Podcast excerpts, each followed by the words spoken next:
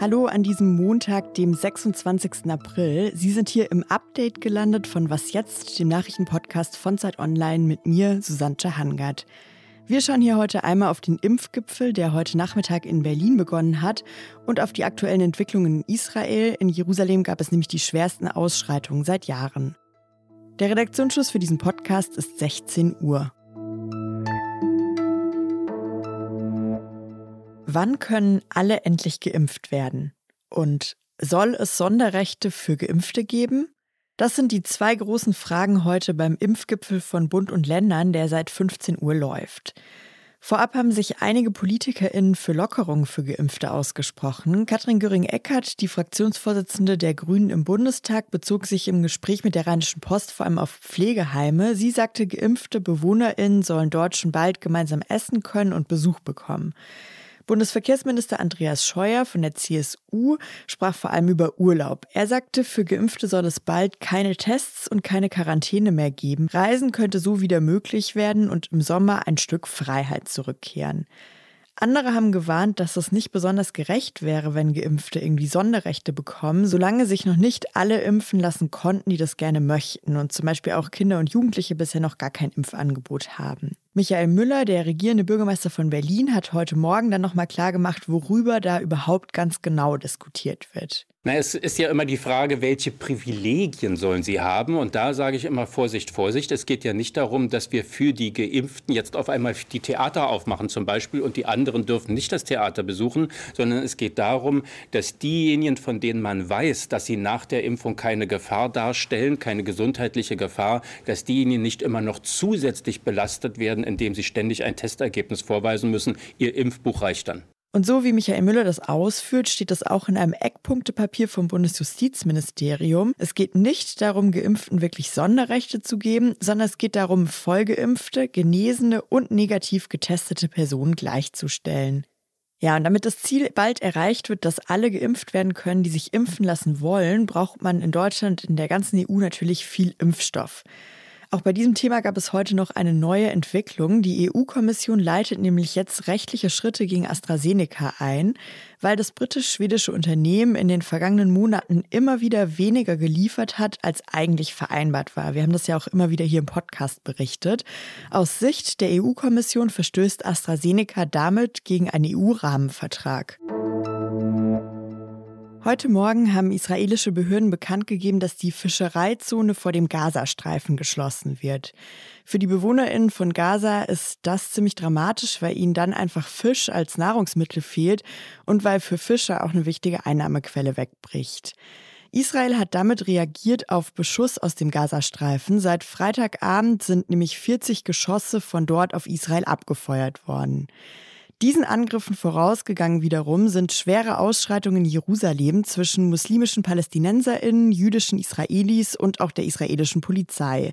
Es waren die schwersten Zusammenstöße seit Jahren. Bei mir am Telefon ist jetzt Steffi Henschke. Sie lebt in Israel und schreibt als freie Autorin für Zeit Online. Hallo Steffi. Hallo Susanne.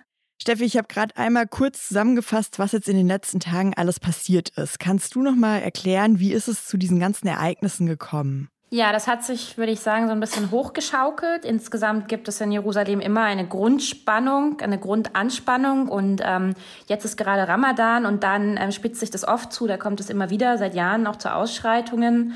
In diesem Jahr ist es noch ein bisschen dramatischer. Zum einen gab es eine rechtsextreme Gruppe, die aufmarschiert ist und zum anderen hat die Polizei in Jerusalem den Platz vom Damaskus Gate abends abgesperrt. Ähm, das Damaskus Gate ist ähm, der Eingang auf Ostjerusalem-Seite zur Altstadt und zur Al-Aqsa-Moschee.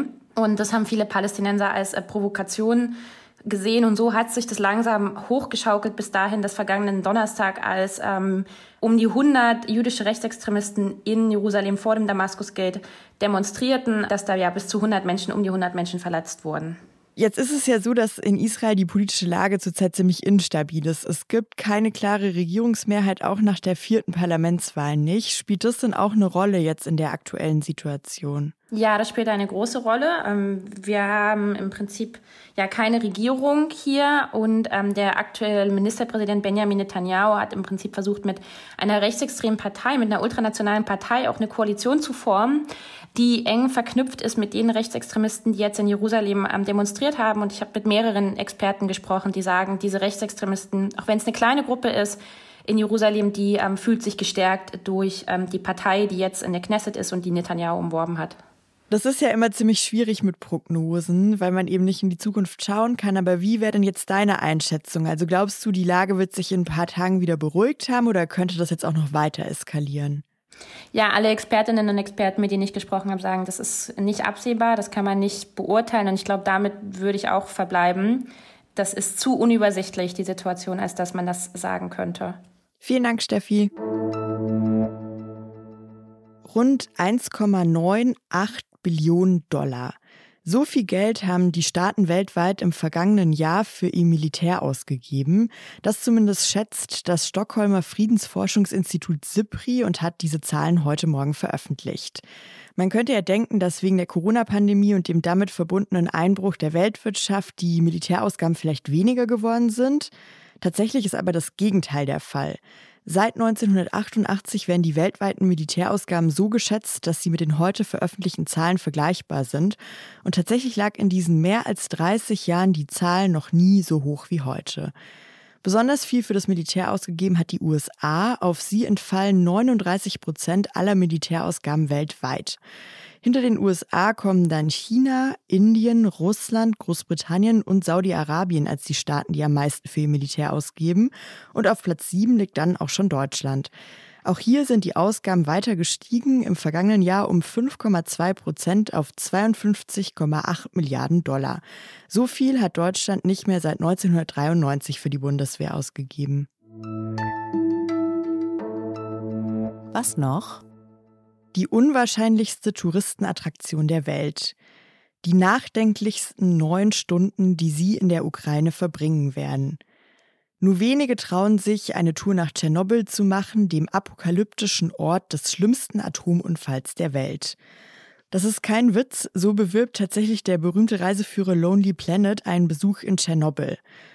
Heute auf den Tag genau vor 35 Jahren kam es dort zur Reaktorkatastrophe. Ja, und mittlerweile hat sich das Sperrgebiet tatsächlich zu einer touristischen Attraktion entwickelt. Das liegt auch an einer amerikanischen Serie vom Sender HBO, die vor zwei Jahren erschienen ist. Die trägt einfach den Titel Tschernobyl und danach haben sich die Besucherzahlen dort tatsächlich verdoppelt. Die ukrainischen Behörden arbeiten derzeit auch an einem Antrag an die UNESCO. Sie wollen nämlich jetzt Teile der Sperrzone zum Weltkulturerbe erklären ja, dieser touristische Boom, der Erhalt dieses Weltkulturerbes, das ist natürlich nur ein Aspekt. 35 Jahre später ist aber auch Pripyat, die Stadt direkt in der Nähe, weiterhin eine Geisterstadt. Es haben in der Umgebung viel mehr Menschen Schilddrüsenkrebs bekommen, als normal wäre. Und sogar in Deutschland sieht man heute noch Folgen von der Reaktorkatastrophe. Immer wieder zum Beispiel ist Fleisch von Wildschweinen in Oberschwamm in Süddeutschland so radioaktiv belastet, dass es nicht verkauft werden kann. Ich wünsche Ihnen jetzt einen schönen Abend, weil das Update ist damit für heute am Ende. Ich bin Susanne Hangert und sage Ihnen wie immer hier noch unsere Mailadresse an, wasjetzt.zeit.de. Dahin können Sie Lob und Kritik schicken. Wir freuen uns über beides. Morgen früh gibt es uns wieder, dann mit meiner Kollegin Elise Landcheck. Bis dahin.